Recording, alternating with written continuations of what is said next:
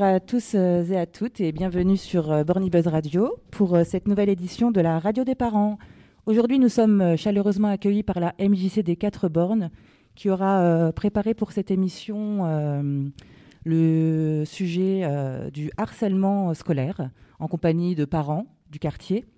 suite à une rencontre qu'ils auraient eue au préalable et à diverses expériences qui se sont racontées. Voilà. Pour m'accompagner pendant cette émission, nous avons euh, Jean-Claude et André de l'association La Puce à Oreille, euh, ainsi que Vincent, euh, médiateur culturel, et Aurore, la maman porte-parole. Alors, Jean-Claude, tu es président de l'association La Puce à l'Oreille. Est-ce que tu pourrais nous présenter cet assaut? Oui, ben, La Puce à l'Oreille, c'est une association maintenant qui date de, Oui, ça fait à peu près 5-6 ans maintenant qu'elle officie à travers la localité de Metz. Euh, elle s'est engagée dans le soutien à la parentalité, à savoir euh, les problématiques que sont posées euh, dans les familles, la rencontre enfant-parent, la rencontre intergénérationnelle et tout ce qui environne ces moments de vie euh, de la famille avec ses interrogations et ses demandes de solutions, si des solutions existent, en sachant que chacun a sa propre solution. Donc nous sommes une équipe pluridisciplinaire, nous sommes cinq professionnels euh, euh, qui officions dans le domaine psy. Donc il y a un pédopsychiatre, une orthophoniste, psychologue, psychanalyste, infirmière psychiatrique qui composent donc euh, cette association. Euh, nous intervenons, comme ce matin, à la demande de, différentes associations. Là, j'en profite pour remercier effectivement euh, votre invitation. Et pour cela, nous engageons à côté de vous à pouvoir répondre aux interrogations qui vous sont adressées par les familles et dans les différents quartiers de la ville. Et on va essayer d'y répondre, euh, pas en donnant forcément des solutions, mais en ouvrant un peu des perspectives un peu différentes, afin que chacun puisse se nourrir euh, un peu d'idées nouvelles et dans les échanges qu'on peut avoir euh, ce matin à cette occasion. Voilà. Merci beaucoup Jean-Claude. Alors donc aujourd'hui, comme je le disais, nous allons aborder le thème du harcèlement et Aurore, bonjour Aurore. Bonjour nous a ramené une série de questions euh, auxquelles on va essayer, euh, ben, soit, comme disait Jean-Claude, de répondre ou euh, d'ouvrir le dialogue et peut-être des solutions. Voilà. Donc je vous laisse, je vous laisse me parler. D'accord. Ben, tout d'abord, merci, merci pour cette intervention parce que c'est un sujet qui, qui est plus que d'actualité et c'est très intéressant de l'aborder parce que ça touche de plus en plus les, enfants très tôt. Moi, je suis maman d'un enfant de 6 ans et, en plus, ça devient de plus en plus grave au niveau des conséquences. Donc, je vais commencer par la première question. Euh, comment voit-on, lorsque notre enfant est harcelé, y a-t-il un comportement qui peut nous alerter? Alors, ben, euh, vous pourriez peut-être vous ajouter certaines choses que vous avez remarquées. Hein, parce que donc, euh, ah, les mamans, les parents sont les, sont les premiers peut-être à se dire tiens, il se passe quelque chose là. J'ai remarqué que. Alors, ah, est-ce que vous pouvez pas peut-être nous dire vous étoffer un peu euh, étoffer un peu la question. oui voilà à, partir d'expériences euh, je refuse pas de répondre hein. oui oui non mais je comprends euh. après c'est vrai que j'ai la chance d'avoir un enfant qui est dans la communication qui parle énormément. Mais je pense que ça doit être plus compliqué pour des parents dont, les enfants ont du mal à s'exprimer ou sont plutôt discrets sur ce qui se passe à l'école.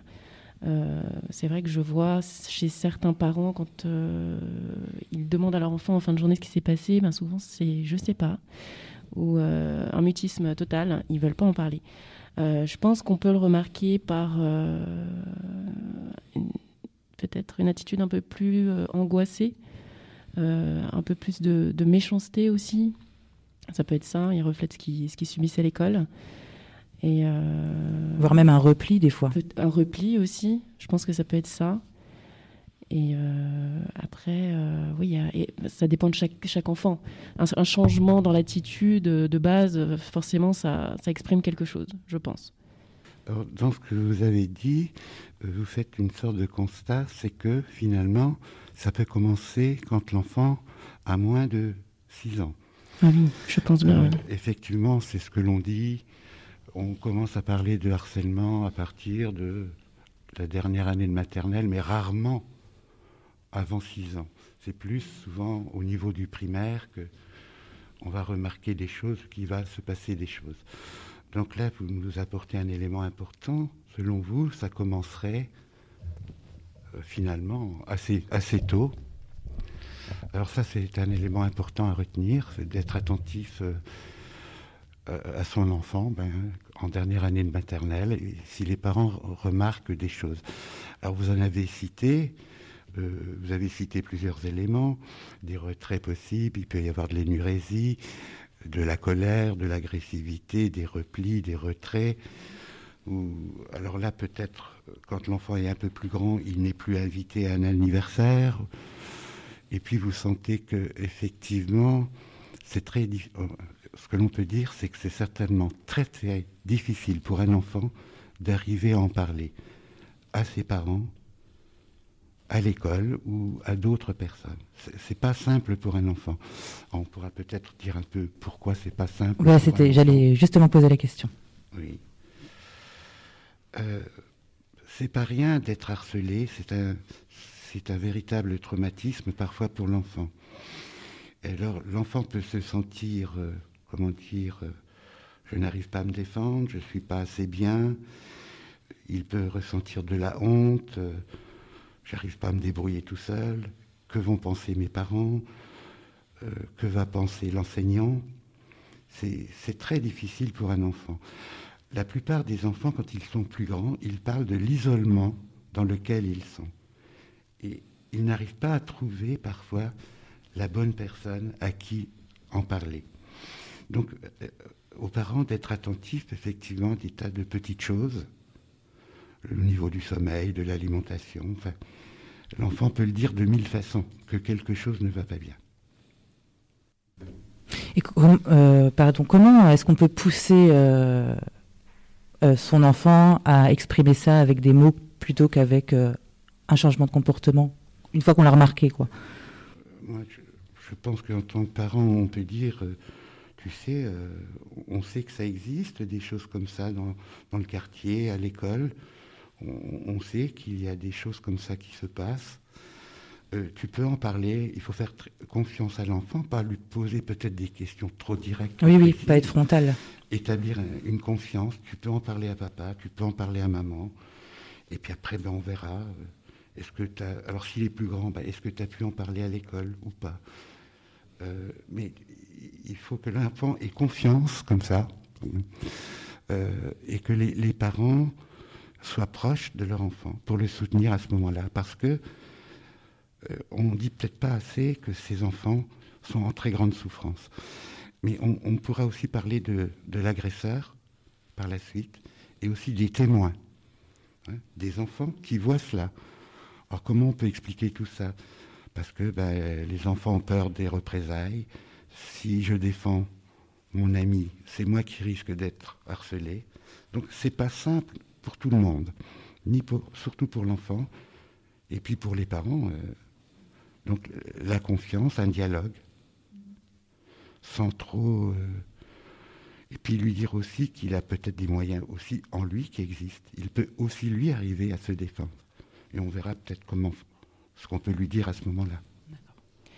Vous, vous parliez tout à l'heure de, de, de l'image que peut avoir l'enfant face aux adultes, que ce soit la maîtresse ou les parents. Euh, qui se sentirait un petit peu. Euh, enfin, que son image serait un peu dégradée. Déjà qu'il est harcelé à l'école par, euh, par, ses pères. comment nous, parents, on peut réagir ou, lui parler pour justement lui dire qu'on n'est qu'on n'est pas du tout dans la déception si on arrive justement un petit peu sentir qu'il subit quelque chose au sein de l'école? Pour pas ébranler la confiance euh, qu'il a en lui, quoi. Oui, tout à fait, parce que euh, ils ont plus confiance en eux, ça, ça on l'a bien compris, et du coup euh, ils se sentent mal à l'aise, ils se sentent amoindris, et donc ils n'ont pas envie de décevoir leurs parents, si, j'ai bien compris, et ce qui est logique aussi, ce que je comprends tout à fait. mais qu'est-ce que nous on pourrait en amont avoir comme discours peut-être ou comme attitude pour justement leur dire qu'on ne peut pas être déçu d'eux et euh, que, s'ils parlaient ou même s'ils subissaient, euh, ils subissaient un harcèlement, ben c'est, c'est peut-être... Enfin, il faut, faut peut-être pas le prendre euh, pour, pour lui. je ne sais pas si vous me comprenez. c'est tellement difficile à expliquer. C'est pas simple. Mm. Jean-Claude, peut-être tu... Oui, alors, ça dépend des situations. On a des situations effectivement où dans la relation parent-enfant, euh, ça pose difficulté déjà dès le départ à pouvoir exprimer quelque chose que soi-même, que l'enfant lui-même n'a pas très bien compris ou n'a pas compris. Donc il se sent déjà un peu diminué par rapport à la question que le parent peut lui, peut lui poser. Et puis de la manière dont le parent s'exprime vis-à-vis de son enfant. Il y a cette... Euh, difficulté-là qui vient aussi du fait de, de ce qui peut se passer aussi dans la rencontre euh, au sein de la famille, dans sa manière de pouvoir échanger avec ses parents, avec ses frères et sœurs, qui sont déjà là euh, des, des, pistes d'expression où on voit que cet enfant-là euh, ou se met en retrait ou effectivement, on peut. J'étais en train de penser euh, dans une fratrie. Effectivement, il y a, il, y a l'aîné, il y a le cadet, il y a il y a toujours un, meneur euh, qui est dans la fratrie et donc le dernier. Euh, c'est pas forcément le dernier qui n'est pas le meneur, mais il y a un équilibre que l'enfant doit apprendre de lui-même par rapport à son environnement. Cet équilibre-là, lui, est, important. Euh, cet équilibre, euh, cette façon de, regarder autour de lui, dans la famille et, sa fratrie, ses frères et ses sœurs, euh, comment les uns et les autres se positionnent dans la famille et comment lui peut se positionner dans la famille de façon à ce qu'il puisse être écouté et puisse, à sa manière de dire les choses, et que ce qu'il dit est entendu ou écouté euh, peut-être avec beaucoup plus d'attention, de façon à le mettre en situation euh, confortable, une situation qui puisse lui permettre à lui d'exprimer des fois ce qu'il n'arrive pas à pouvoir dire au fond de lui, mais qu'il exprime par des gestes ou par par une certaine expression euh, physique euh, où on sent effectivement que là, il peut y avoir euh, un souci, et ce souci, finalement, le parent ou la mère le ressent. Mais voilà, le dialogue n'est pas là. Le dialogue n'est pas là parce qu'il y a une forme d'inhibition chez l'enfant. Il peut y avoir aussi une forme d'inhibition chez le parent qui lui euh, n'ose peut-être pas non plus euh, poser correctement les questions sans qu'il y ait un emballement de sa part, sans qu'il y ait euh, quelque chose, une autorité qui s'installe et qui du coup, au lieu de faciliter, les parents peuvent penser que ça peut faciliter l'accession euh, à la parole de l'enfant, mais bien au contraire, ça le referme, ça le renferme et euh, il se blottit, euh, il se, voilà, il s'isole complètement.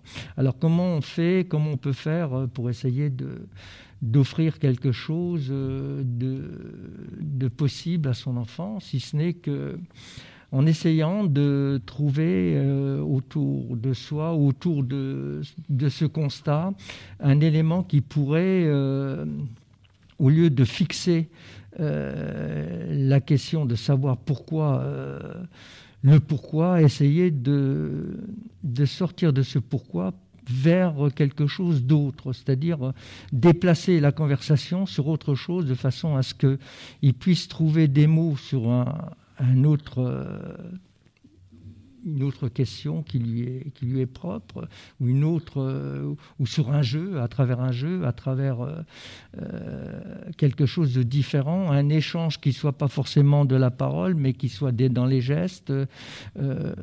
voilà, partager quelque chose avec lui au lieu de porter directement la question sur ce qui ne va pas chez lui et, trouver une solution un peu, euh, un peu parallèle, une situation parallèle qui pourrait un peu le, défausser un peu de, ce, carcan dans lequel il est, euh, il est enserré. Alors, euh, effectivement, euh, la question que vous posez, c'est qu'il y a la solution, la solution, elle est, elle est individuelle. La solution elle est individuelle. Euh, dans chaque famille, c'est différent. Chacun est différent. Chaque enfant est différent. Donc, euh, chaque enfant a sa particularité. Ce qu'il faut essayer de saisir euh, dans cette difficulté, c'est déjà d'avoir observé auparavant les éléments qui occasionne euh, cette position qu'il prend. Qu'est-ce qui l'embête? Qu'est-ce qui fait obstacle à un moment donné chez lui euh, parmi euh, ses, camarades, parmi sa classe, parmi, parmi sa fratrie, parmi, dans la famille Qu'est-ce qui fait que c'est lui, par exemple, il ne peut pas, il ne veut pas exprimer les choses de manière aussi concise qu'on le souhaiterait. Euh, donc, euh, il faut l'aider à, peut-être à le mettre, de le prendre un peu à part, euh, d'essayer de, de, lui donner une confiance en lui, en lui assurant que la réponse ou à la question que vous pouvez lui poser, quelle que soit sa réponse, ça sera une réponse qui, vous, qui sera acceptée, même si elle ne vous convient pas. C'est surtout ça, même si elle ne vous convient pas, que cette réponse-là, vous l'acceptiez à partir de ce moment-là, il y aura quelque chose euh, chez lui qui peut se déclencher. Euh, c'est cette confiance, euh, cette position tout d'un coup, une position qui, dans la famille, au lieu d'être une position déjà de, d'abandon, de sentir abandonné, c'est voilà, dire tiens, j'existe, on m'écoute malgré mes bêtises malgré le fait que je ne sache pas, on, a vis-à-vis de moi un regard, un soutien, et avec ça, euh, ben c'est le parent qui va essayer de, de pouvoir aider son enfant à, se sortir de cette, cette, ornière dans laquelle il se trouve et qui des fois euh, il n'a pas les mots pour pouvoir le dire. Alors savoir aussi qu'il n'a pas les mots pour le dire, euh, c'est difficile pour un parent dans, dans le quotidien. Parce que quand on est en famille, euh, quand on a ses enfants autour de soi, on n'a pas toujours cette écoute-là qu'on essaye de vous transmettre ou de vous d'attirer votre attention là-dessus parce qu'on est pris par mille choses dans la journée. Mais il est vrai que de temps en temps, prendre un peu le recul euh, et s'arrêter sur ce que nous-mêmes, on a pu constater et s'approcher de l'enfant d'une manière un peu différente plutôt euh, en tant que parent, mais au-delà du parent, euh, quelqu'un qui est, qui est une écoute qui n'est pas une écoute de une écoute d'accompagnement, une écoute qui soit au-delà de l'autorité. Et voilà, c'est compliqué à pouvoir mettre ça en place mais c'est surtout une question d'écoute euh, et de mettre en place des paramètres autour de l'enfant qui lui permettent de pouvoir saisir quelque chose dans la question. Parce que effectivement, vous posez une question, vous voyez nous-mêmes, euh, on a, on a des difficultés aussi à pouvoir répondre, à vous donner des, solutions, parce que les solutions, chacun les a au fond de soi, dans sa relation avec ses enfants donc, euh, ou avec son enfant. Donc, euh, qu'est-ce qui s'est passé euh, Depuis quand c'est comme ça Comment il était avant que je m'aperçoive Mais on m'a déjà signalé qu'il était ceci. Mais après tout, l'enfant, il se construit. Donc, il ne faut pas vous affoler non plus. L'enfant se construit. Donc, l'enfant, il faut qu'il se cherche, il faut qu'il se trouve, il se teste vis-à-vis de ses difficultés, de ses obstacles. Il ne peut pas faire autrement. Il ne peut pas faire autrement. Et si on insiste, ils se sont harcelés. L'enfant, en, grandissant, euh, à l'âge qu'on a quand on est en primaire, euh, on construit aussi ses émotions à ce moment-là. On n'est pas forcément, euh, quand on a 7 ans ou 8 ans, en mesure d'exprimer ce qui nous touche parce que on n'a on pas compris encore. Oui, ben, c'est vrai que la construction se fait déjà au-delà du primaire, déjà au, plus jeune âge. Ah bah oui, la voilà. construction, c'est là que ça mm. se passe. C'est cette image de soi que l'on peut avoir. Et comment on fait avec cette image si elle n'est pas soutenue par le regard du parent Et il faut qu'un adulte et qui, soit, qui soit parlé surtout. Bah, l'adulte référent euh, chez qui l'enfant va se diriger naturellement, il faut que ce soit lui qui soit capable de lui apprendre en fait euh, à travers euh, du vocabulaire, ne serait-ce que ça. À fait à, s'exprimer sur euh, ce qui ne va pas, parce que c'est difficile sinon.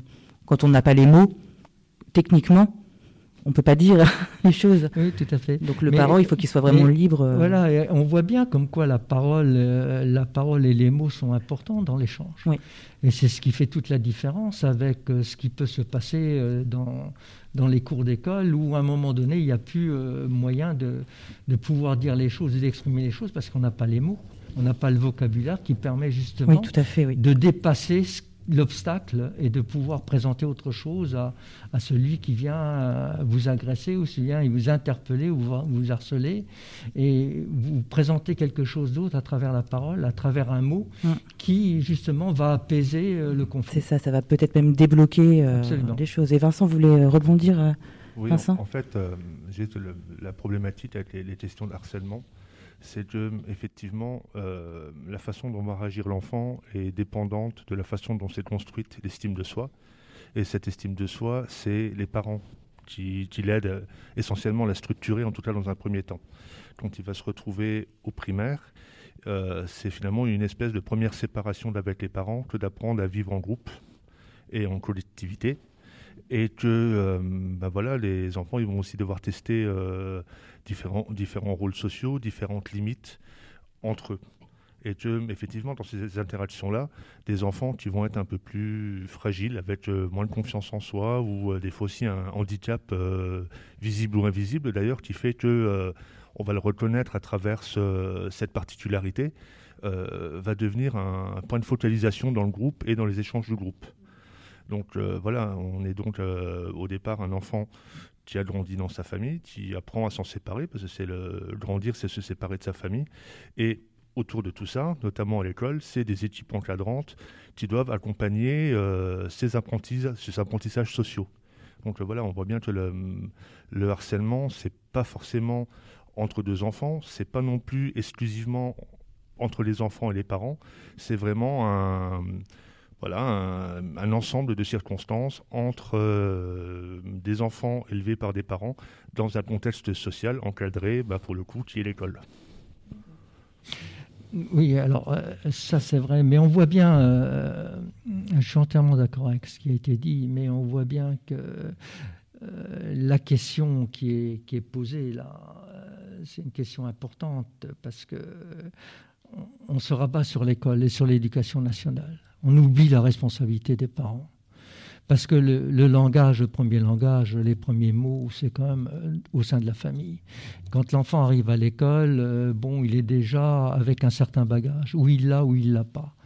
Alors, euh, bon, tout le monde ne l'a pas, effectivement, mais on compte beaucoup sur l'école. Mais l'école, l'école, elle fait ce qu'elle peut. Elle n'est pas là pour faire l'éducation des enfants. Elle est là pour enseigner des savoirs. Ce que je pense, alors ça c'est une position tout à fait personnelle, je pense que les parents, à un moment donné, oublient à un moment donné, dans une certaine mesure, mais parce que les sociétés, notre société dans laquelle on vit a fait en sorte que ça se passe comme ça, euh, tout est porté sur l'éducation nationale. Et on voit bien qu'il y a des lois euh, pour les adultes euh, concernant le harcèlement, mais il n'y a pas de loi pour les enfants concernant le harcèlement. C'est une question quand même que je me pose, qui est là présente dans nos sociétés. Voilà, enfin, c'était un, peu ce que je voulais souligner. c'est ce que c'est ma pensée à moi. Hein. elle ne vaut que ce que moi je, peux porter là-dedans. Mais euh, l'école, le cadre, l'encadrement, c'est important. C'est, n'est pas ce que je suis en train de, nier, mais ce que je suis en train de, d'essayer de faire entendre aussi, c'est que euh, l'école peut pas tout. Elle peut pas empêcher le harcèlement.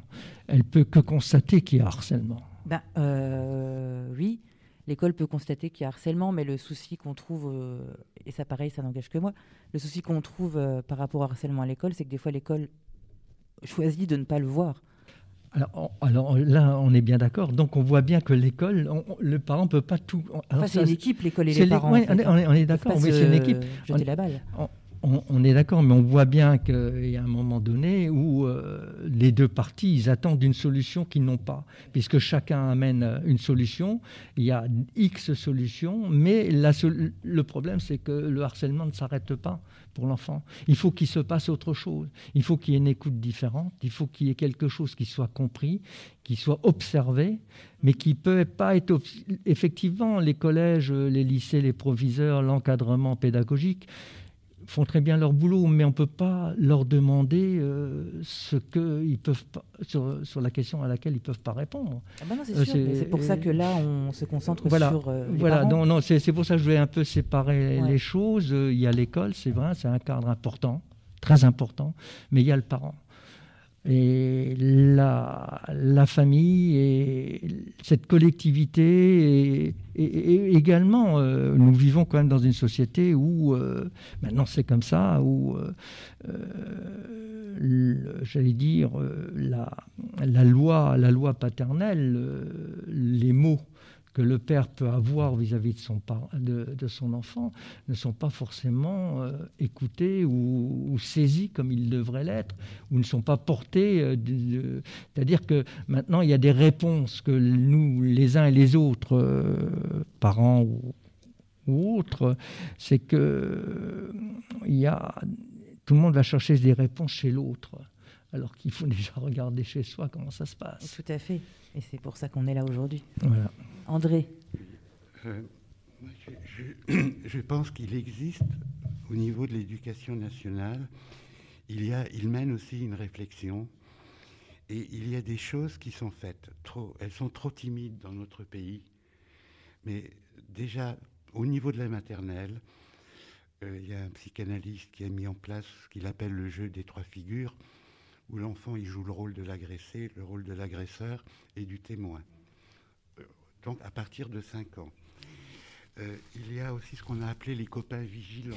Alors juste, euh, est-ce que tu peux nous expliquer en quoi ça consiste le jeu des trois figures?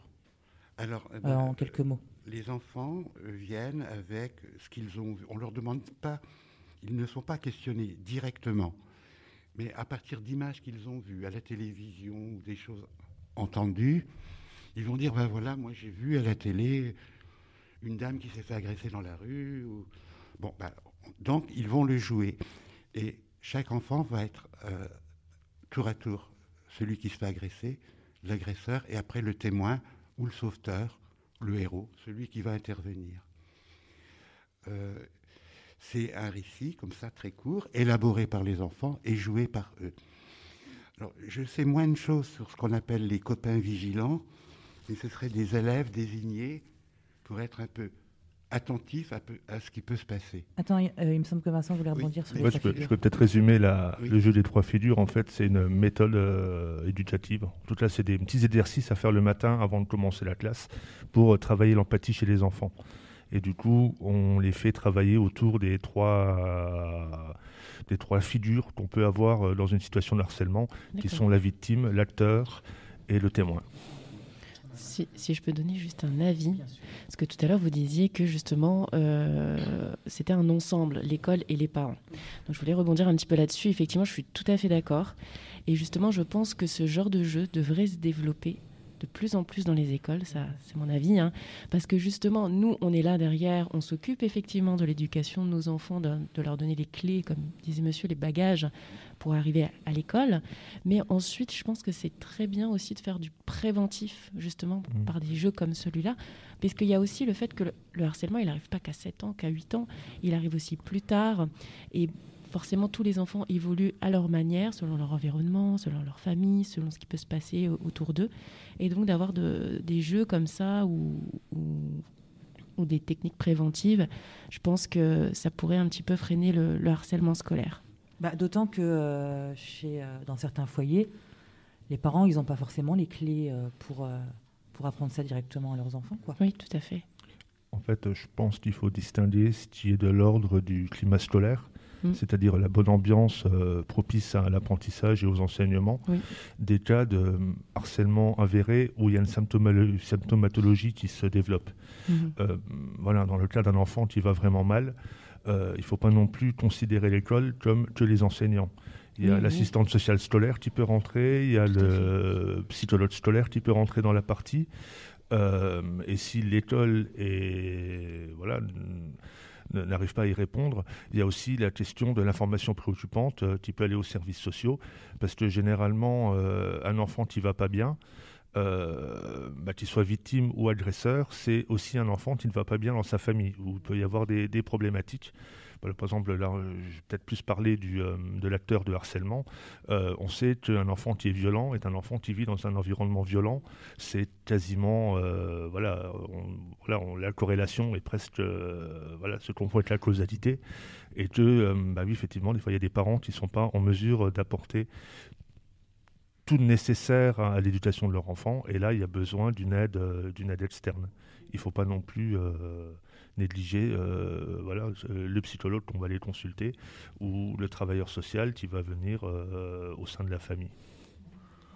Oui, euh, et puis je crois aussi que en tant que parent, on a à soutenir, à être proche de son enfant et lui dire tu as aussi les moyens en toi de te défendre.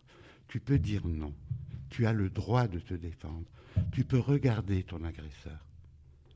Et il faut que donner confiance à l'enfant.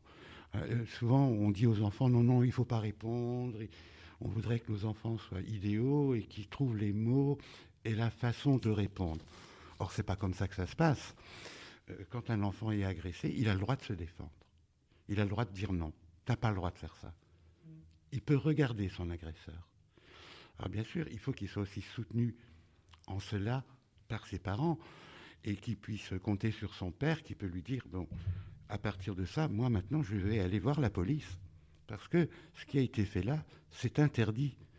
Et moi, je prends le relais. Hein, je crois que le rôle des parents, il, est important. enfin, le, père, ou ça peut être la mère, ou la personne euh, plus proche de l'enfant, mais que l'enfant puisse se dire, bon, je peux compter au moins sur quelqu'un. Et on peut dire, euh, voilà, ben, si ça recommence et tout, ben, moi, cet enfant, j'irai le voir. Et si ça ne va pas, je porterai plainte. J'irai à la police. Il faut que l'enfant entende parler aussi de... Il y a une loi qui protège. On n'a pas le droit de tout faire. On n'a pas le droit comme ça de taper sur les autres. Parce qu'il y a des enfants harcelés qui sont roués de coups. Moi, je n'imaginais pas que certaines situations pouvaient aller aussi loin. Et c'est bien aussi pour ça que des fois les enfants ne vont pas en parler à l'école ni nulle part, parce qu'ils craignent des représailles. Et ça peut être terrible, ces représailles. Ça peut être très très violent. J'étais loin d'imaginer cela. Alors, pour un enfant, arriver des fois à parler de tout cela, ben, c'est pas simple. Hein, parce que euh, je vais en parler à mon instituteur, à ma maîtresse, mais quand je sors, je vais me ramasser une raclée les témoins ont peur d'être harcelés à leur tour, ne vont peut-être pas défendre l'enfant qui est harcelé. Alors, des fois, ce qui est compliqué aussi, euh, on a tous été enfants, on a fait partie d'une bande ou pas, on a été exclu, on a été aimé, pas aimé. Donc, comment, faut bien connaître aussi son enfant quand il est avec des petits copains. Ben, est-ce qu'il a sa place? Est-ce que comment il vit cela, est-ce qu'il est réservé, est-ce qu'il est timide. Donc voilà.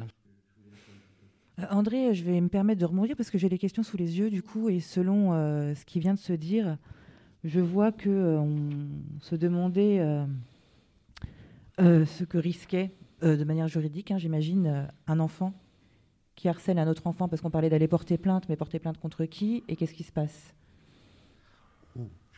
Non, là, il faut. là, c'est vraiment important de considérer l'âge de l'enfant. Euh, la réaction au primaire n'est pas la même chose au collège ou au lycée. Hein. au primaire, les enfants, encore une fois, sont dans l'apprentissage des, rôles sociaux, des codes. Euh, voilà, l'adulte a un rôle régulateur par rapport à ça. Euh, moi, j'ai pas d'exemple de dépôt de plainte en primaire. Par contre, au collège, effectivement, quand on va aller sur des choses, euh, bah, notamment via les, réseaux sociaux, quand on va y avoir usurpation d'identité ou diffusion de l'image euh, ou transfert, voilà, de partage de photos qui n'auraient pas dû être partagées, effectivement, là, on peut envisager du, euh, on peut envisager le, dépôt de plainte. C'est directement contre l'enfant? alors. Dans, un premier temps, le, le mieux, c'est toujours d'aller en parler euh, à l'enseignant ou au CPE ou au directeur. Euh, si tout d'un coup, on sent qu'il y a des, des, résistances de leur côté, il y a le fameux numéro, le 3020, euh, qui nous envoie directement à l'inspection académique. Et c'est là que voilà, ils, prennent, ils prennent le relais. Par contre, maintenant, ça peut toujours s'accompagner d'un dépôt de plainte si effectivement on est sur des euh, violences physiques ou psychologiques euh, graves avec, euh, voilà, là on est vraiment sur de la grosse, grosse, grosse, grosse pression avec des faits avérés. Des enfants qui chamaillent, c'est pas une raison à, à, dépôt de plainte. Mais dans l'éventualité où ça se passerait quand même en primaire, comment on fait? Pour moi, le mieux, c'est de, commencer à discuter avec les enseignants. D'accord. Et, les euh, parents Parce que souvent en primaire, on a accès aux coordonnées des autres parents, non? Oui, alors ça par contre, là, les, ça, ça c'est un peu les, préconisations officielles. Euh, ne pas régler la situation par soi-même. Parce que ça, après, ça devient, ça, peut, se transformer rapidement en bataille d'ego et euh, euh, le concours du, meilleur parent, mais vous aimez le votre enfant, etc., etc. Et que finalement la situation entre deux enfants euh, gagne assez rapidement les adultes. Il vaut mieux rester du coup au mm. maximum et chercher un chercher un, tiers neutre, voilà, qui pourra faire prendre le recul nécessaire et calmer les ardeurs. Est-ce qu'on peut mettre en place dans les écoles primaires des médiations avec euh, une personne justement neutre pour parler entre parents, histoire d'éviter les confrontations directes entre parents? Qui peuvent effectivement euh, mal se passer. C'est possible de demander ça? Ça, j'ai pas, euh, j'ai pas connaissance d'un travail de médiation. Par contre, je connais la, méthode Picasso, mais qui, qui alors là, c'est plus pour les, plus pour les collégiens lycéens. C'est une espèce de méthodologie d'enquête au sein de l'école où euh, un enseignant formé, ou un CPE d'ailleurs, va aller voir un élève en disant hum, un tel va pas très bien. Euh, est-ce que tu sais ce qui se passe? Alors généralement, le, premier réflexe du témoin est aussi de, se protéger, de dire ah ben non, je sais pas. Eh ben écoute, euh, voilà ce que tu vas faire, c'est que tu vas regarder un peu, tu vas observer et on en reparlera. Et du coup, on, il remonte la piste comme ça jusqu'à pouvoir bah, isoler finalement ces trois acteurs, hein, qui sont toujours les mêmes, qui sont euh, la victime, euh, l'acteur et le témoin, euh, avec l'objectif toujours de dire que dans un groupe, c'est les témoins qui ont le, rôle le plus important à jouer, soit en allant soutenir la victime en disant écoute, c'est pas juste ce qui t'arrive, il faudrait peut-être que tu en parles à un adulte, ou au contraire, en allant voir l'agresseur en disant écoute, là tu dépasses les bornes. Et c'est comme ça la, pression du groupe finalement et la pression sociale qui arrive à équilibrer les, euh, forces en présence. D'accord. Et quelles sont les démarches justement euh, qui peuvent être suivies par les témoins du harcèlement en dehors de, de celui-ci? Si jamais ils constatent qu'il y a un harcèlement autour de lui et qu'il voudrait aider justement la victime Ah oui, passer de témoin à acteur actif, enfin, à allié quoi, plutôt. Bah là, c'est toujours un peu, le, je pense, le, le fait du, euh, du groupe d'adolescents. Hein, enfin, je pense, pense le, même hein, les, chiffres, généralement, ils montrent que le harcèlement, c'est surtout une affaire de collégiens.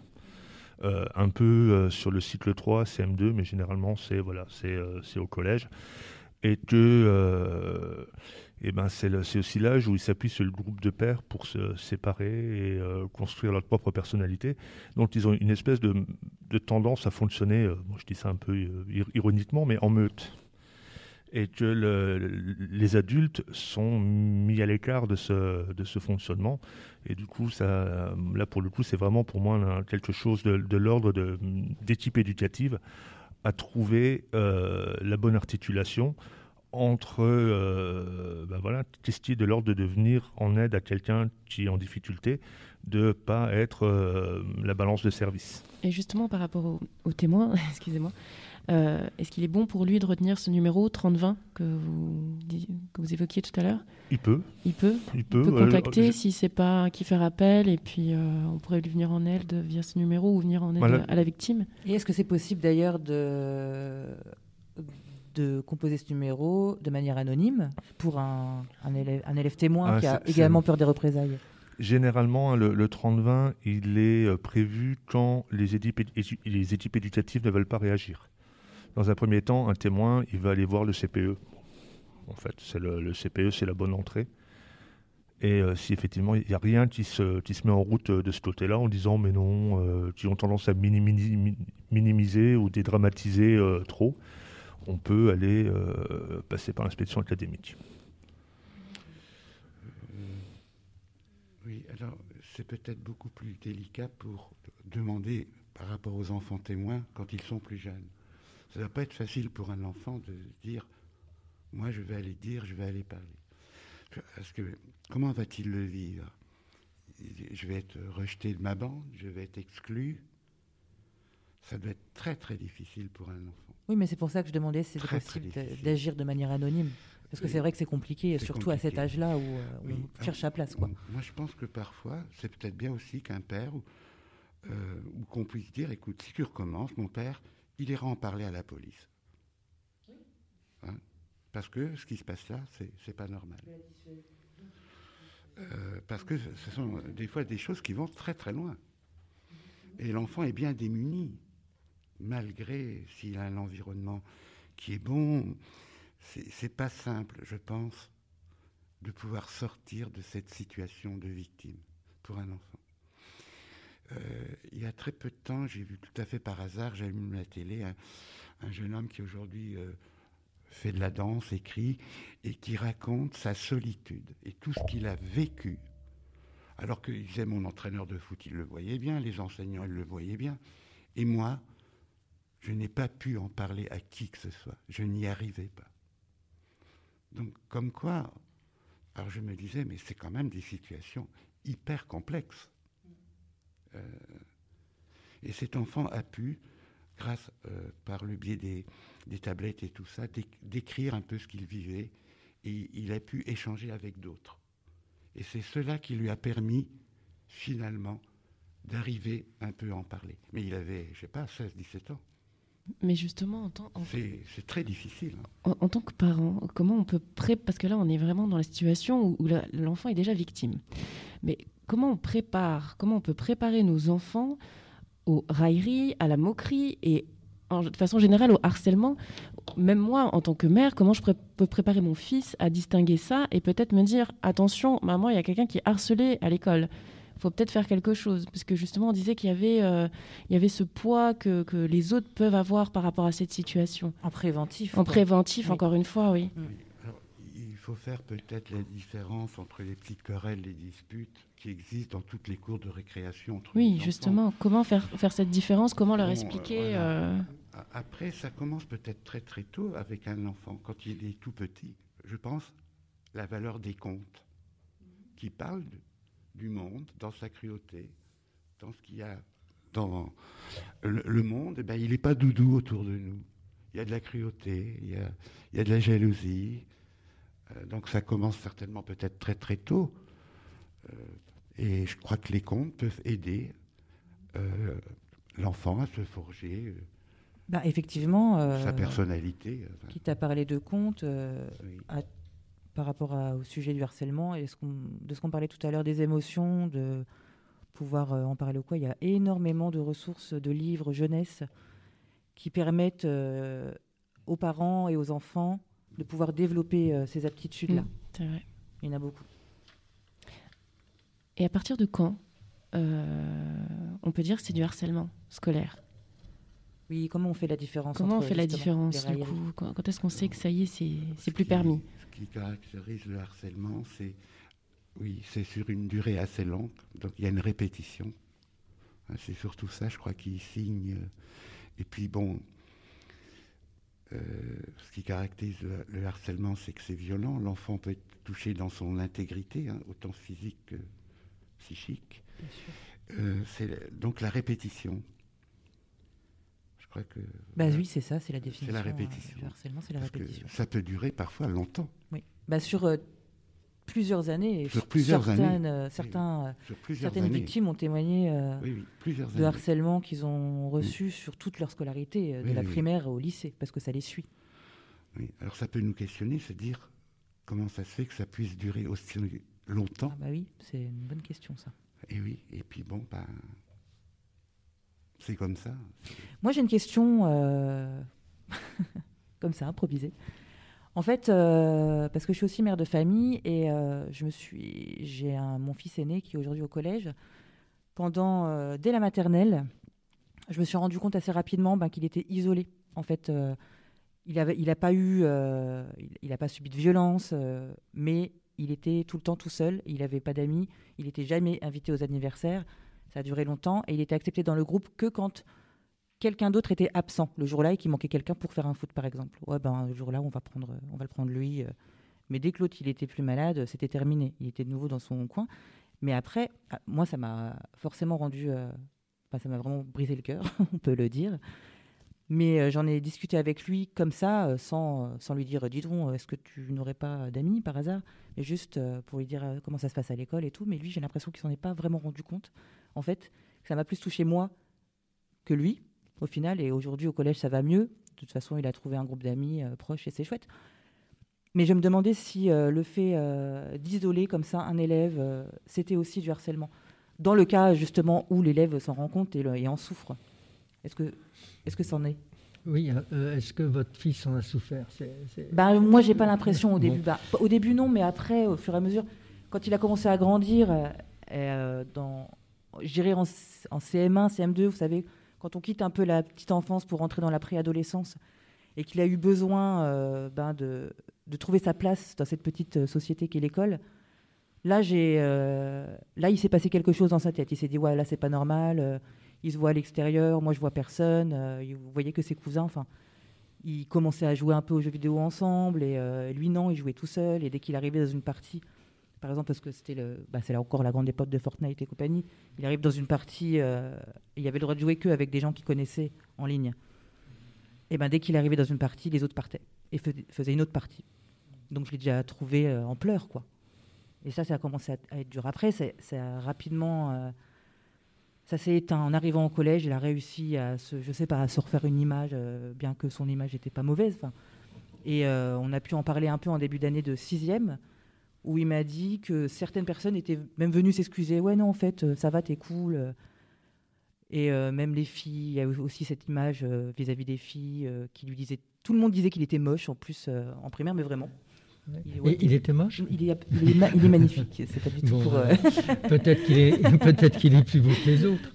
Mais en fait, euh, il s'est passé ça. Les filles disaient oui, non, mais parce qu'on était jaloux, machin. Mais moi, je pense que c'est, je pense que ça, c'est des choses qui, qui se disent pour, euh, pour le désisoler et lui dire non, mais t'inquiète, on était bête à l'époque et maintenant on est un peu grandi, on est moins bête.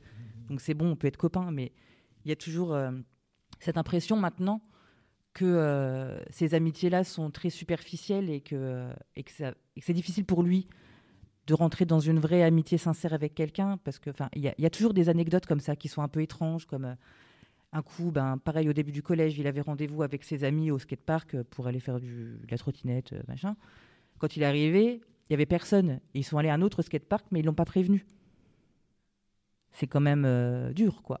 Donc, euh, et puis il était tout seul là-bas, je suis allé le chercher deux heures après. Il est resté deux heures tout seul au skatepark, quoi. Et lui, euh, il, met, euh, il arrive à mettre ça sous un mouchoir quand même et, repartir le lendemain en disant non, mais t'inquiète, maman, ils sont cool.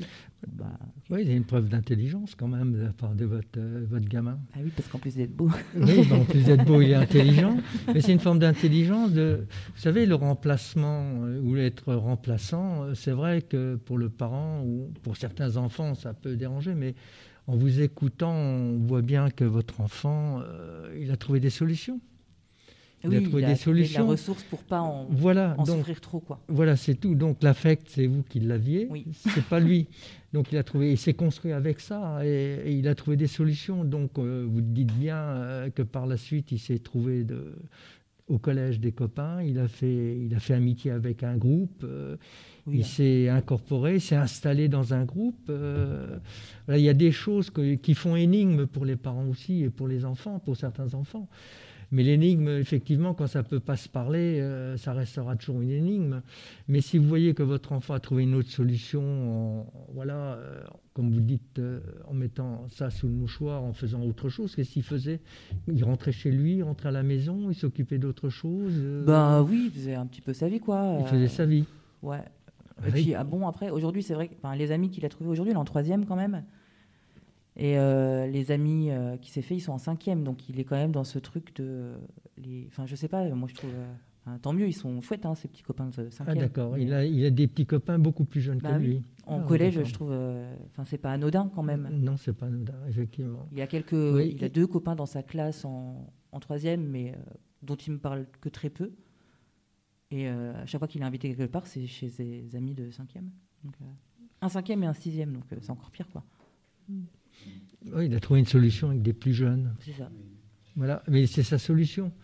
Bah, ça fonctionne, hein. ça fonctionne bien. ça me va. Hein. Après, il n'a pas de retard pour autant. Euh, pas du tout. non, non, pas du tout.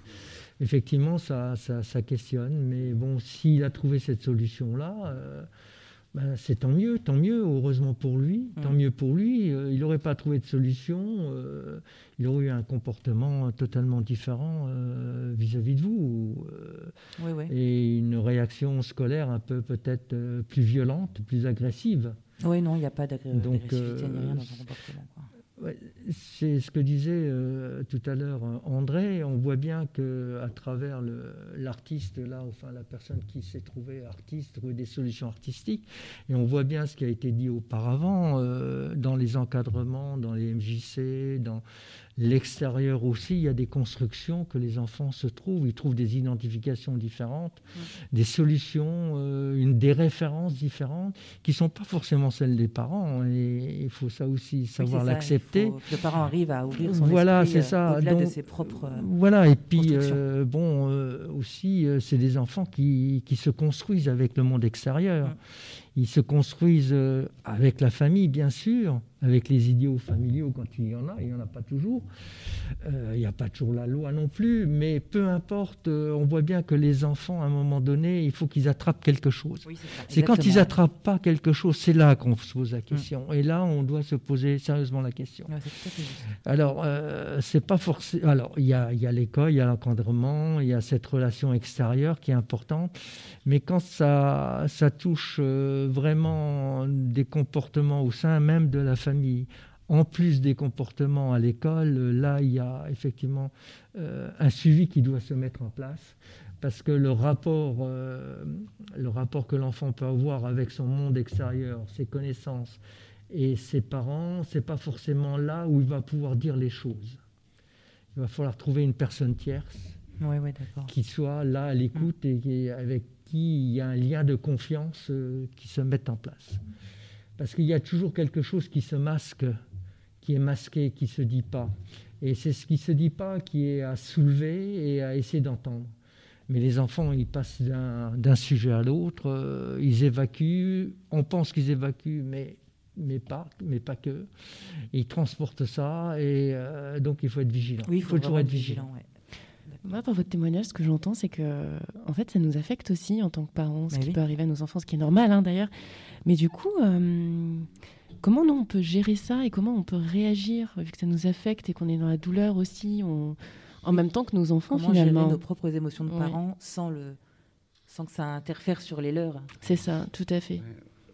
Jean-Claude a donné un peu des pistes. Mhm. Parfois, il faut se dire peut-être, ben, je, je vais avoir besoin d'aller en parler à quelqu'un que moi, là, je suis dans une impasse, je m'en sors pas. Euh, merci. Euh, parce que euh, on peut chercher aussi soi-même dans ses souvenirs d'enfance, comment on était. Mhm. Parce que moi, je, ça m'a fait penser, mon fils faisait du foot au FC Metz. Et bon, ben, on prenait que les meilleurs. Et quand des enfants leur disaient, ben non, toi, tu, tu es pas fait pour jouer dans l'équipe A, bon, l'enfant se sentait pas bien, mais c'est surtout les parents oui. par rapport à leurs attentes, qui qui venaient pas arranger les choses. Mm. Et l'enfant, il se disait comment bah, je suis nul. Euh, euh, et il y avait des parents, je trouve, mais féroces, redoutables. Euh, joue plus, entraîne-toi plus, mais vas-y. Et, et, donc, on est questionné, effectivement, en tant que parents, parfois, nos propres inquiétudes, pourquoi on est comme ça? Ben, Parce qu'on est comme ça. Et, puis on fait un peu avec. Puis des fois, il faut peut-être aller un peu en parler à quelqu'un qui. À quelqu'un d'extérieur. Oui, donc pas hésiter à hein, faire appel à quelqu'un. Mais, oui, je t'interromps. ça, c'est très important ce que tu mm. viens d'amener là, parce qu'effectivement, en tant que parent, on est parent, on est touché, on est euh, par nos affections, par notre attention. Euh, ce sont néanmoins toujours nos enfants, quoi qu'ils fassent. Euh, mais on ne peut pas solutionner quelque chose qui nous habite déjà depuis longtemps. C'est-à-dire cette transmission qu'on a reçue de nos propres parents, de notre propre éducation, qui reste, qui nous guide, qui nous ont amenés à ce qu'on est, à ce qu'on fait. Et c'est la même chose pour les enfants. Mais quand il y a cette question-là où euh, effectivement euh, on sait qu'on n'a pas la solution, on trouvera quelque chose, un hybride pour essayer de trouver la solution. Mais quand ça perdure, il faut trouver quelque chose de différent, il faut oser faire autrement. Et parce que là, euh, peut-être que avant l'enfant, c'est peut-être même le parent qui devrait euh, se questionner. Mais complètement. Parce que c'est ça. Donc on en revient quand même à ce que nous sommes, nous, et comment nous sommes construits, comme nos enfants quand on était ado, quand ben, on était gamin. Il faut que le parent se souvienne que son enfant, ça n'est pas lui quand il était enfant. Voilà. C'est deux personnes différentes. C'est ça. Hein. Qu'est-ce qui nous a marqué Qu'est-ce qui nous a occasionné euh, des douleurs, des souffrances qu'on transporte, qui, qui, nous habitent toujours Bien sûr. Et dont on n'est pas forcément guéri et, et, qui, de temps en temps, euh, ben voilà, il y, a des émotions qui apparaissent dans des situations, des événements que nous vivons. Et à un moment donné, il y a quelque chose qui remonte à la surface parce qu'il y a quelque chose qui était enfoui au plus profond de nous-mêmes et qui revient là et qui nous met euh, voilà, euh, dans des émois. Et, et, avec le temps, on sait pourquoi. Et, c'est là on voit que la marque, les premières marques de l'enfance sont importantes. La manière dont euh, les choses ont été distribuées, stigmatisées, parlées ou pas parlées, euh, tout ça construit quand même, euh, nous construit et construit l'enfant hein, dès le plus jeune âge. Donc euh, on n'est pas parfait, il faut l'admettre, que des solutions, ben, on fait comme on peut, et que si on veut trouver d'autres solutions, d'autres réponses, il faut faire autrement, c'est-à-dire voir quelqu'un d'extérieur ou essayer de, de, rencontrer à l'extérieur quelque chose qui pourrait, voilà pas nous satisfaire, mais aider quelque chose qui en nous euh, nous dérange et dans notre relation à l'enfant. J'ai une question justement par rapport à, ça et encore une fois au rôle du parent euh, dans l'éducation de l'enfance. Là, on parle encore une fois beaucoup de la victime, mais le, harceleur, le méchant de l'histoire. Qu'est-ce que nous, en tant que parents, on peut faire pour pas que justement notre enfant devienne méchant et harcèle l'autre. Mais le, le harceleur et le méchant, c'est qu'il n'est pas bien. C'est qu'il a un problème, qu'il a quelque chose qu'il n'arrive pas à dire, qu'il n'arrive pas à exprimer, que par l'agression, que par la violence, parce qu'il y a quelque chose qui, euh, d'une image, l'image que l'autre lui renvoie dans la cour d'école, lui est insupportable lui est insupportable, il ne sait même pas pourquoi, mais il lui est insupportable. Donc, comme ça lui est insupportable, il va trouver chez l'autre, il va essayer de le détruire, il va essayer de, l'empêcher, il va, il va, le nuire. Donc, c'est sa, sa, manière d'exprimer quelque chose qui en lui n'est euh, pas compris. Donc nous, il faut qu'on arrive à déceler ce qui ne va pas ah chez lui, euh, qui le rend euh, justement euh, C'est le départ de, de, ces moments d'expression. il ne faut pas oublier non plus que les enfants, en tant qu'ados, jeunes ados, ben voilà, ils apprennent à se défendre. Ils se testent, ils se cherchent ils, y vont. Il y en a qui, suivant leur tempérament. Donc, euh, euh, je dirais, euh, à notre époque, on commence à être âgé maintenant, mais à notre époque, quand on était adolescent, on n'allait pas pleurer chez le papa et la maman. Hein. On se débrouillait soi-même. Les chamailleries, on trouvait nos solutions nous-mêmes. Ça ne veut pas dire qu'il n'y avait pas de soutien parental, il n'y avait pas une attention mais euh, on disait... Elle n'était peut-être pas si importante, parce que je me souviens aussi de mon époque, c'était comme ça. Mais j'avoue que, bon, avec les, histoires qu'on peut entendre ou qu'on mm. peut voir aussi, à, même à la télé, dans l'ordre de mm. reportage ou, autre, bah, j'avoue que moi, mon, fils de 6 ans, bah, j'ai tendance à lui dire, attention, si quelqu'un euh, te tape régulièrement ou t'insulte régulièrement ou te dit régulièrement que tu es moche, il faut, faut, m'en parler. Et c'est vrai que moi, mes parents ne me disaient pas ça à moi. Non, et, j'ai jamais entendu. Donc euh, effectivement, ils viennent plus nous voir parce que nous aussi, on est dans l'attente de, de, savoir tout de suite s'il y a quelque chose qui ne va pas pour pouvoir freiner la situation. Oui, parce que les, références, que, les références qui, sont maintenant dans nos sociétés, la manière dont nous fonctionnons, que nos enfants fonctionnent, la manière dont on consomme les choses, la manière dont on a nos références, mhm. ont un peu bougé et le prisme n'est plus le même. Il y a quelque chose qui a bougé, on le voit bien. Euh, je suis plus âgé que vous, voyez-vous par rapport à vos enfants. Mhm. Moi, je vois par rapport à mes propres petits-enfants, euh, il y a une distanciation, c'est le cas de le dire, énorme. C'est-à-dire qu'on ne vit plus la même chose. Ça ne veut pas dire qu'avant c'était mieux, que maintenant c'est moins bien. C'est n'est pas la question. on est obligé de supporter, de trouver des solutions. Donc, euh, on est plus ouvert, on est plus attentif, on fait plus attention, on est plus précautionneux. Euh, voilà, parce qu'on est là-dedans on est dans, dans, dans ces représentations-là. Pour le bien-être, pour. Voilà, voilà. Les contraintes sont de moins en moins supportables les contraintes que nos enfants nous amènent ou nos petits-enfants nous ramènent à la maison deviennent insupportables parce qu'on a du mal à, comprendre, euh, qu'ils n'arrivent pas à comprendre, qu'ils n'arrivent pas à saisir quelque chose que nous, on commence à saisir, qu'on commence à saisir, qu'on n'a pas forcément compris nous-mêmes de nous-mêmes. Mais c'est tout ce paradoxe-là qui est existant entre la relation euh, parent-enfant, ado. Euh, donc il y a, quelque chose de cette, cette articulation-là. Ben, qui grippe de temps en temps, mais parce que c'est la vie. Et parce qu'il faut savoir se défendre. Et pour se défendre, euh, ça ne veut pas dire qu'il faut agresser, il faut être dans la violence, mais euh, il faut amener, euh, et on le disait au départ, de la parole, des mots. Pas forcément des explications pour l'explication, mais trouver des arguments de façon à laisser l'enfant s'exprimer et pas, et pas lui soumettre quelque chose de notre part, parce qu'il ne l'acceptera pas. Parce que lui, il a déjà une vision un peu différente. C'est sa vie qui est là, qui est présente. C'est avec ça qu'il il va faire. Nous, on est un peu des guides, on met des garde-fous quand on peut. Et puis voilà, donc euh, on fait avec. Donc il y a des méandres, il y a des hauts, il y a des bas. Et c'est vrai que c'est difficile des fois à supporter, surtout quand il y a... Euh, du harcèlement, de la violence et de l'agression dans les cours d'école. Et j'en reviens à ce qu'on disait, euh, ce que j'essayais de dire au, départ. C'est un ensemble de choses. C'est aussi bien l'éducation nationale, les euh, l'encadrement, les parents, les relations euh, parents-professeurs aussi. on peut aussi entendre comment les parents défendent leurs propres enfants face aux professeurs ou au mm. CPE. Hein. ils sont des fois plus agressifs que leurs propres enfants qu'on traitait d'agressifs et de violent dans les cours d'école. Mm. Parce qu'il y a une position, il y a une image, une représentation, une identification qu'ils ne veulent pas détruire parce qu'ils sont, ils sont, ils sont fixés là-dessus. Et on peut le comprendre, tout ça. Là, là on parle beaucoup des cours d'école. Mais c'est vrai qu'on parlait justement des, des, générations, des différences qu'on peut avoir. Et il y a un facteur qui, qui, qui, qui, qui, a du poids de nos jours dans le harcèlement à l'école, c'est surtout les réseaux sociaux. Parce que nos enfants, ils ont tous, bah, à très jeune âge, un portable, ils ont un PC à la maison, ils ont des tablettes, et ils communiquent beaucoup euh, via ces réseaux sociaux, et comme on disait, même par Fortnite, les jeux ou autres. Donc qu'est-ce qu'on peut faire quand euh, justement on essaye de mettre des garde-fous autres, on, on, fait ce qu'il faut à la maison, on fait ce qu'il faut à l'école, mais le harcèlement rentre sur les réseaux sociaux, arrive dans la maison et gâche la vie de nos enfants. quoi. On va laisser la parole à Vincent pour répondre euh, à cette question parce que c'est son domaine euh, de prédilection. Son domaine de prédilection, effectivement.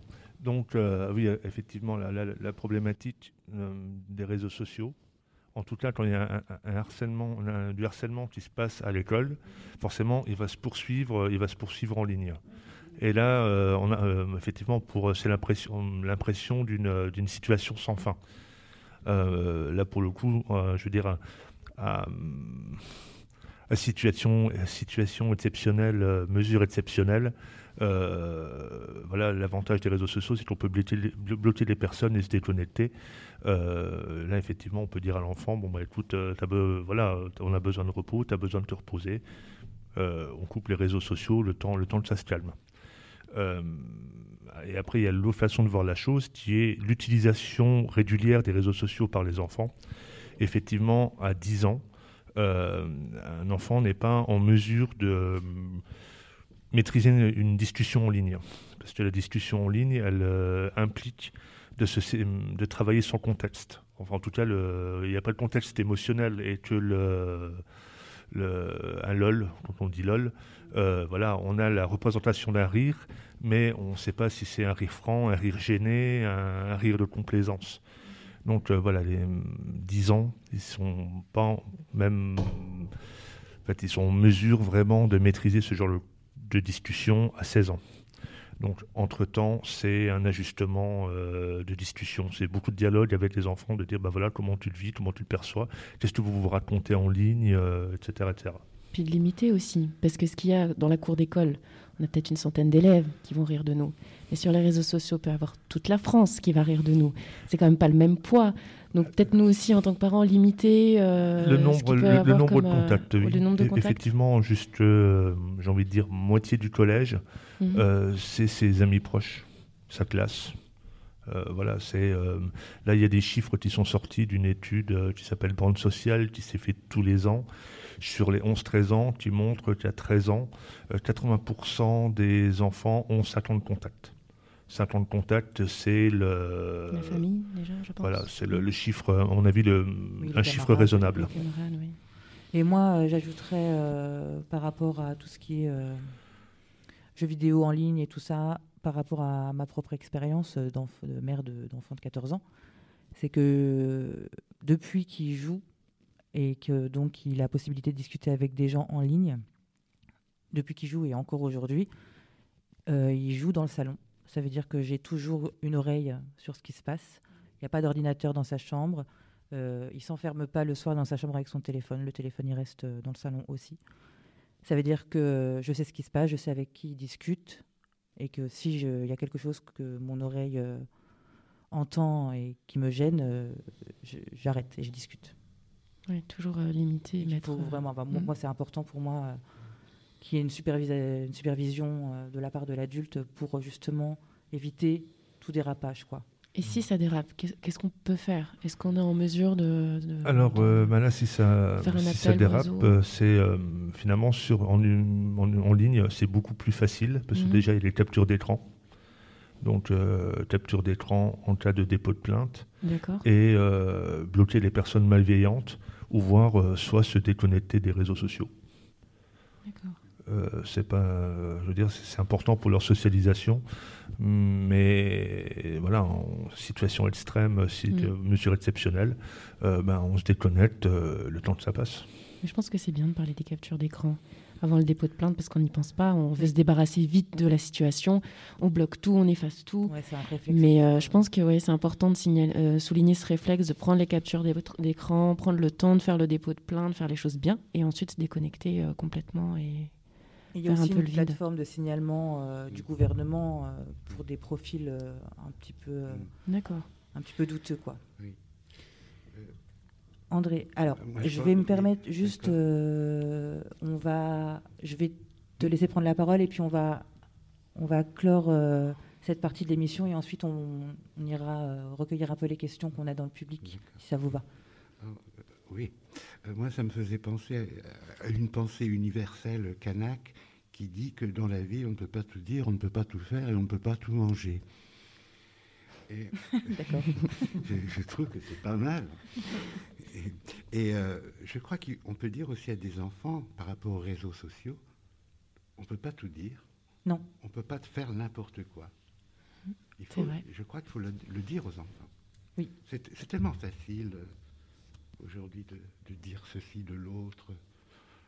Oui, donc il euh, faut leur dire, ben non, on ne peut pas tout dire, on ne peut pas tout faire, on ne peut pas écrire n'importe quoi. Oui, il faut vraiment leur apprendre à se poser ces questions avant. quoi. Est-ce que ce que je vais raconter euh, en commentaire, c'est important euh, pour la personne? Est-ce que est-ce que c'est pertinent? Est-ce que ça va faire du mal? C'est comme un journaliste, il ne peut pas tout dire non plus. C'est ça. C'est pas facile. Puis on peut pas injurier l'autre. on n'a pas le droit. Très bien. Eh ben, merci à tous. Euh, est-ce que euh, ça vous va? Ça c'est bien Oui, très bien. Euh, je pense qu'on a répondu aux, grandes lignes du, harcèlement. Après, c'est vrai que c'est un sujet. c'est un sujet vaste, on pourra en parler longtemps. malheureusement, ce temps, nous ne l'avons pas. Mais en tout cas, merci.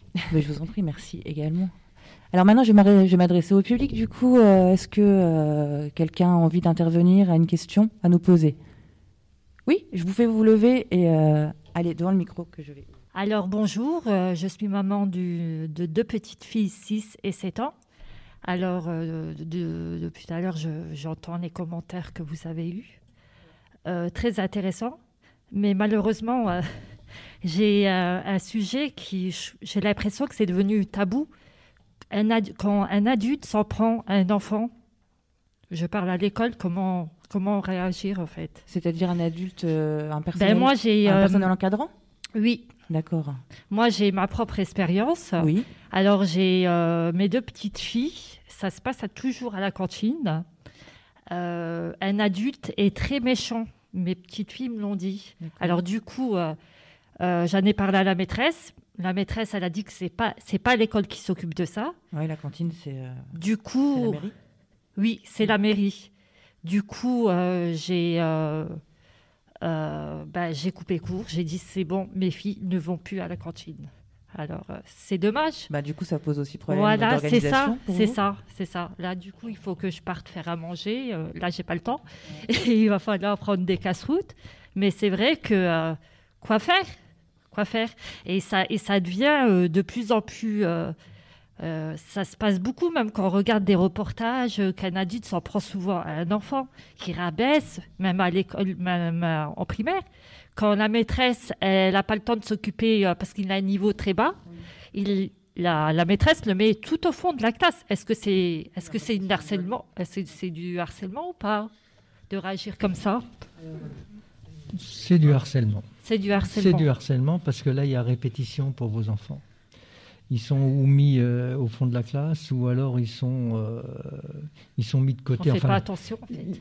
Au, niveau de la restauration de midi, euh, elles sont aussi là dans une situation ben, de souffrance. Voilà, beaucoup d'enfants qui s'en prennent à, à, mes filles parce que c'est des nouvelles et, et, du coup pas le même langage. et du coup, ben, souvent le grand la, personne adulte trouve ça marrant que, que des enfants se crachent, euh, qui se disent des. Euh, ah, du coup, là, on a un membre du Alors, du coup, c'est pas. On peut pas Voilà. D'accord. C'est pas, c'est pas possible. Est-ce qu'on peut pas contacter la mairie directement J'ai, j'ai essayé de rassembler des personnes parce que je suis pas la seule maman concernée. Euh, je, je pense que le, la meilleure entrée pour là, c'est l'association des parents d'élèves effectivement, c'est un, travail collectif. Si c'est vous contre la personne ou vous contre euh, finalement le, la cantine, qui forcément euh, vont un peu être solidaires sur ce cas-là pour euh, faire face aux attaques. Le mieux, c'est une approche collective par l'association des parents d'élèves. Surtout s'il y a des parents qui ont remarqué qu'il y avait des choses qui ne se passaient pas et que euh, ben voilà, une personne, euh, un professionnel qui, euh, qui dérape ou qui ne sait pas y faire ou qui n'est pas suffisamment formé ou qui a besoin d'être cadré, ça existe, c'est possible. Et que le, le mieux, c'est de le faire remonter en collectif. D'accord. Parce que l'école, je trouve ça un peu triste que l'école ne se trouve, ne, ne sont pas appliquées à ça, parce que du coup, nous, ça nous fait des démarches en plus. Et sans compter que la mairie, c'est pas rendez-vous alors qu'on a envie euh, tout de suite faire les choses. Voilà. il y a le, oui, les, parents d'élèves via le conseil d'école, via le plan éducatif de territoire aussi, il y a des, il y a, des entrées. Et l'association des, parents d'élèves, c'est le, c'est le meilleur levier euh, sur les différentes portes à ouvrir et manettes à actionner. Mais vous dites, vous êtes plusieurs mamans à, vivre ça euh, Trois mamans. Donc vous êtes déjà trois, vous n'êtes pas seul oui, mais bon, est-ce que est-ce qu'elles le veulent vraiment? Parce que euh, elles ont fait comme moi en fait, arrêter la cantine. Alors du coup, euh, oui, mais ça c'est problématique. Je ne sais pas est-ce qu'elles iront jusqu'au bout. Même moi, j'ai pas envie d'aller jusqu'au bout parce que ça serait euh, mettre mes, mes, mes filles en difficulté. En, difficulté, exactement. Mais c'est compliqué. Hein. Moi, je sais pas quoi dire en fait. Et c'est là qu'on voit on parlait tout à l'heure des enfants, des adolescents. On voit les adultes. Regardez les adultes, comment ils font, comment ils sont. Une forme de discrimination comme ça, même à la cantine. Une personne qui n'est pas compétente, à qui on ne dira pas les choses parce que ça fait partie du personnel de la mairie, parce que c'est un employé municipal. Il faut dire les choses à un moment donné. Euh, effectivement, euh, en essayant de d'être à votre place, on ne l'est pas. comment nous, qui avons, j'allais dire, euh, un langage peut-être et des mots plus faciles que vous pouvez peut-être en avoir euh, euh, dans notre langue, même nous, par rapport à ces, ces, personnes-là, on se retrouvait aussi dans les difficultés, puisqu'il y a quelque chose qui ne s'entend pas. Qui, où on ne veut pas entendre puisque c'est comme ça. Et puis parce que les grandes personnes, même entre elles, se protègent. Donc euh, ça, il faut le savoir parce que euh, ça se passe comme ça, et que les enfants, malgré tout, là, ils sont dans une sorte de maltraitance. Pour répondre à votre ah question, ils sont dans une sorte de maltraitance et elles sont en souffrance. et je trouve là que, euh, au point de vue de, l'esprit même municipal, euh, même républicain, je dirais, c'est un truc, c'est quelque chose qui ne doit pas être accepté. Il faut, faut, faire quelque chose, il faut écrire quelque chose à la mairie, que ce soit pas une lettre morte, que ce soit pas dit comme ça à un micro, euh, mais c'est bien d'en profiter de le dire au micro, euh, parce que j'espère que ça sera entendu par beaucoup de personnes qui doivent être dans votre cas, madame. Et là, il y a quelque chose à, il faut se manifester, il ne faut pas laisser faire. Ne laissez pas faire parce que là, euh, il, en est, il est question de, ce que vos enfants eux-mêmes vont devoir accepter et peut-être même plus tard dans leur propre vie rejeter quelque chose parce que eux-mêmes ils ont été rejetés à ce moment-là. Donc euh, il faut vous battre euh, pour ça. Bah, basiquement, je me dis que peut-être que vous pouvez vous rassembler avec ces deux autres mamans, en parler à l'association de parents d'élèves, trouver un porte-parole qui aura peut-être plus pas le courage, parce que vous manquez pas de courage, j'imagine, mais euh, qui sera peut-être moins impliqué et qui pourra aller en parler en votre nom, si vous voulez. Mais est-ce que ça vaut vraiment le coup? Parce qu'en fait, on voit, euh, bah, on parlait de Internet, on voit des choses de, très graves entre des adultes et des enfants. Alors du coup, euh, je sais pas, les choses là, elles ont pas été réglées. Alors du coup, moi, avec ma petite histoire de cantine, bah, est-ce que euh, moi, je pense que rien que pour vos enfants, ça peut valoir le coup qu'elles euh, voient que vous agissez en fonction, vu qu'elles se sentent agressées et menacées. Rien que pour elles, ça sera déjà chouette, en fait. Merci. Merci. Je vous en prie. Une autre question? Eh bien, très bien. Alors, euh, c'est euh, sur cette dernière question que je vais clore cette émission, qui a été riche euh, de discussions. Hein. C'était vraiment très, très intéressant. Je remercie, bah, je remercie tous les quatre, tout le monde. Je remercie tout le monde, Aurore, Jean-Claude, André et Vincent, et surtout l'accueil de la MJT des quatre bornes. voilà, merci à tous.